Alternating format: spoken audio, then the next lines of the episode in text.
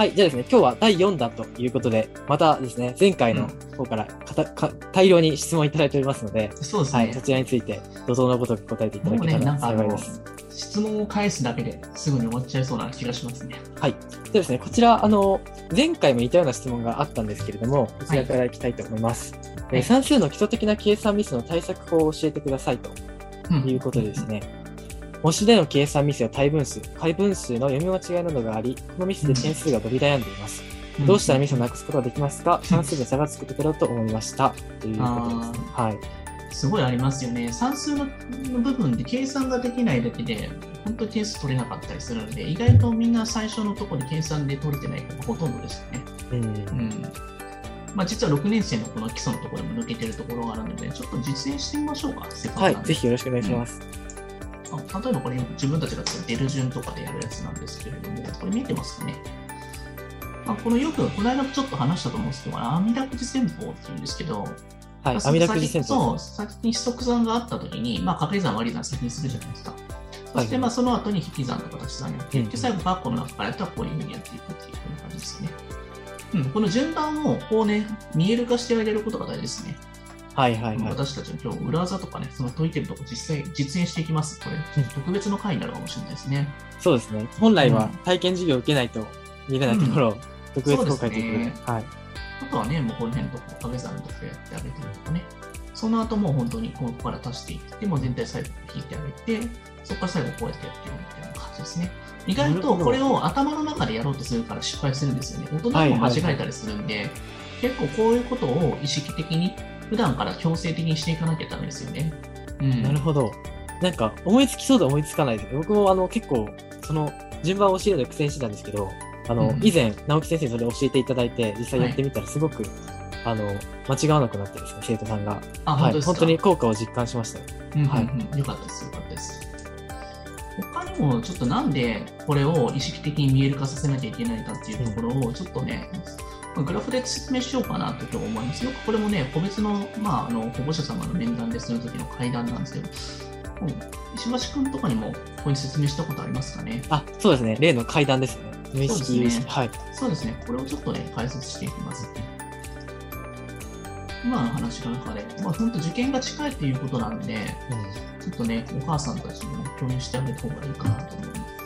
まあ知ってる人はね、もう一度おさらいとして思ってやってます。何回も言うやつってすごい大事なことですからね。まあ、無意識で無能っていうこと、これで上がっていくところ、有意識無能、有意識無能、無意識無能ってことなんですけど、無意識で無能ってやってないから結果出てないって当たり前なんですけどね。徐々に上がっていって、それは有意識無能。うんまあ頑張ってるけど結果がついてきていない状態。そして有意識無能、頑張ったから少し結果がついてきて、無意識無能は頑張ってないけど、なんかめっちゃ結果出るぞっていう状態ですね。じゃあ石橋先生、このストレス感のところってどこですか？やっぱり、有意識無能のところと有意識有能のところですね、ここの何かを意識してやってるってところですね、挑んでるところストレスね。うん。それに対してここは、まあ、ノンストレスですね。うんうんうん。うんこれ、まあ、あの無意識で有能っていうのは、まあ、無意識の同義語って何か分かります、無意識の同義語。うん、何ですかねうーん。無意識。潜在的。習慣。あ習慣ですね。うんあ、なるほど。かつてですね。まあこの辺のところです、ホビットとか。まあそういう感じだと思うんですけど、なんでこの習慣に落とし込まれてるかって言ったら、今までの解き方みたいなあの計算の阿弥陀くじ戦法って習慣になってないんですよね。そうですね。まだ教えたばっ、教えたばっかりの中でうん知らなかった人とか初めてうんですよね。だからそういった解き方とかを無意識下に落とし込む訓練をしなきゃいけないんですよ。中学受験の算数とかでとか。はいはいはい。本質の勉強の理解っていうことになるんで、うんみんな感覚でやってたりとか、今勉強やってるものを無意識で全然できないパターンをずっと入れ続けてるんですよね。なるほど。無意識そでこを無意識に繰り返してる。そう、なんかね、サフィックスとか結構ね、計算早くしなきゃいけないってことで暗算をね、強制的にさせられたりするじゃないですか。でもそれが弊害になってしまって、間違えてる習慣が無意識になっちゃってるうんんですね。うんうんなのでそういった子たちは点数取れないですよね、当たり前なんですけど。そうですね。癖がついてしまうそうなんですそういった癖を外してあげるっていうのが、やっぱマンツーマンとかでこうやって指導してあげないと癖って外せないんですよね。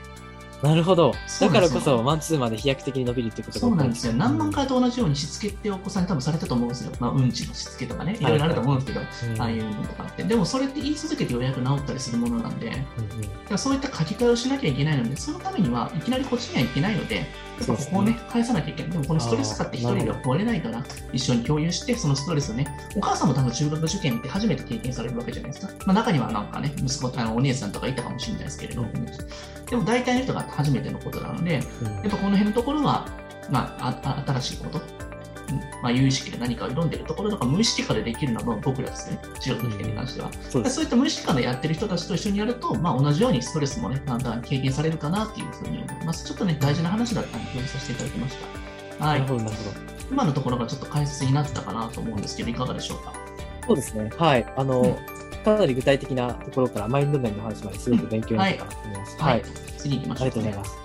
ノート書き込みの方をしていってください。参加してる人ね、今日もね、やってくれたらね、この中でね、もっとね、当日質問もね、受け付けれますからね。そうですね熱いコミュニティよろしくお願いします。じゃあ、ありがとうございます。直木先生、本当にありがとうございました。はいこちらこそ、いつもありがとうございます。失礼します。